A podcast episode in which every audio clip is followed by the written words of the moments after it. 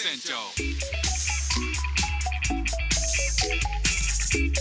That's Singapore normal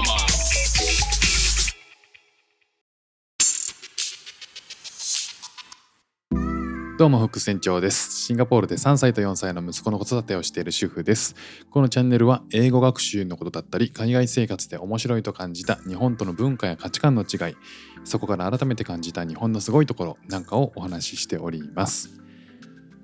あの先日日本帰国一時帰国をした時の話なんですけどあの空港にですね、えーと降り立った初日日本の東京の羽田っていう空港なんですけどそこに降り立った時のお話なんですけどね、えーまあ、日本での楽しい思い出とかいろんなことをねまだまだ話し足りないことたくさんあるんでこれからもどんどん続けていくんですけどもちょっと今日はですね、えー残念だった出来事これをねちょっと皆さんに話聞いてもらいたいなと思ってるんですよね。あの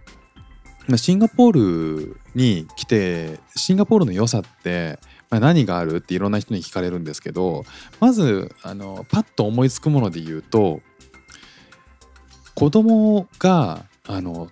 子供を育てやすいっていうのはまあ結構いろんな人に聞くとそういうふうにかんあの言ってくれるんですよねみんなね。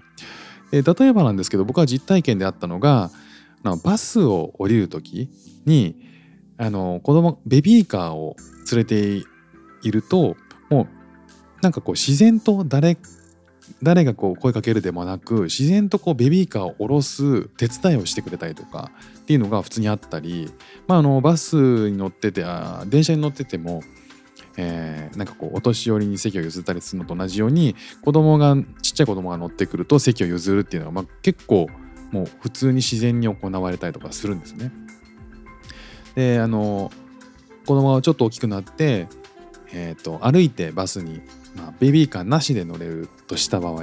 あのバスと道って段差があるじゃないですか。でそこの段差を、えー、と先に降りた人がこう手を差し伸べてくれたりとかするんですよねあの降りる時に。っていうのもなんかその子供をのことを結構もうみんなで大事にしていくっていう文化がなんかきっと昔から根付いてるんだろうなだからそれを、えー、ことあるごとに実感してあ子供育てやすいなって思ったりするわけですよ。で、えー今回東京にあの、まあ、羽田に降り立って、えーそれがなんというかシンガポールではまずかけられないでき起こり得ないことが起こったなというふうな、えーお話なんですけどね。えー日本に着いて、まあ、午前午前6時ぐらいだったんですよね。えー日本に着いて、えーそこからですね、まあ、はじあの久しぶりの東京をまあなんかいやいいな東京の景色だなとか思いながら、えーまあいろいろでも入国する時の手続きってめちゃくちゃ多かったんですよね。であのいろんな書類とか事前に入国の手続きなんかをモバイルのアプリでするわけなんですけどまああの手続きたくさんあるんで、えー結構こう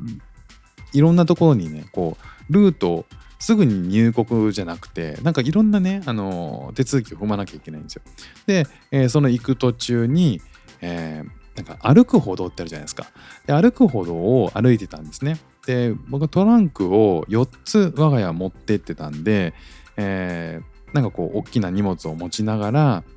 えーあ違うかその時は大きな荷物じゃなかったのかなまだピックアップしてなくて、えーなんかこれ手荷物で持ち込んだトランクケースとか、えー手持ちのバッグなんかを持って、えー歩く歩道を歩いたんですよ。で子供がですね、えーと4歳と5歳なんですけど、まあ、下の子がどうしてもこうトランクケースを自分で引っ張りたいと。でいうことで、えーそれまでねこう長男とも喧嘩して自分が持ちたい持ちたいみたいな取り合ってですねでまあなんかそれをなだめながらじゃあ長男はこれ持ってて次男はじゃあもうこれ持ってでそれでも喧嘩するんだけどまあなんとかね、えーなんかこう取り持ってで次男がですね、えーそのトランクケースを持って歩く歩道をなんか歩いてたんですよ。で、まあ、あの日本は、まあ、シンガポールと一緒で左側通行だからで歩く歩道は左側を歩こうとそうしないと後ろからえ来た人が通れないからねあのちょっと右曲がってるうちは左にちょっと寄ろうよっていうのを常にこうケアしながらね、えー歩いてたんですよ。で妻が、えーもう先に、えーなんかこう人が結構往来してきたんであの先にまあ妻が降りてでエスカレーターをあその歩く歩道を降りてで僕はねなんかその僕はその時にもう多分妻と一緒に降りてで次の、えーチェックポイントのどうやってこう手続きを取るかみたいなところで、えーいろいろ書類を見てたりとかあとはあ久しぶり東京だなとか思って窓の外見てたりとかしてたと思うんですよ。そしたらあのーいろいろこう後ろから通り過ぎる人が、えー息子の横をね通り過ぎるわけですよどんどんどんどんね。であまあなんとか頑張ってんなと思って、えーまあ、息子はそのトランクケースを僕が持つと嫌だって言ってだだこねるんで、まあ、しょうがないからねあの見守ってたわけですよ来るの。でまああとちょっとだな頑張れ頑張れって言いながらねでそしたら、えーあるねあのご婦人がこう妻の横を通り過ぎるざ通り過ぎざまに「よそ見しない」「よそ見しない」って言って通り過ぎたんですよ。怖どうどういうこと？いやどういうことかどうかは分かりますよ。それねなんかあのちゃんと見てろっていうことだと思うんですけどいやーなんか通り通り過ぎられるんですよみんなが誰もが右息子の右側を通り過ぎられるんですよ。だけどそのちゃんとすぐに横にいて後ろの通行人に対して気を配れよっていうことを、えー示唆してると思うんですよね。でそのセリフを言ってさってこう歩き去っていったんですよ。あよそ見しない。もうなんかショックでしたね。えいやあのもちろんねあの分かってますよ。その常にちゃんと見てなきゃいけないことは分かってるし、えー他の人に迷惑がかからないようにしなきゃいけない、まあ、それが、まあ、ある意味こう日本のスタイルだったりすると思うんですよ。ねあのだけど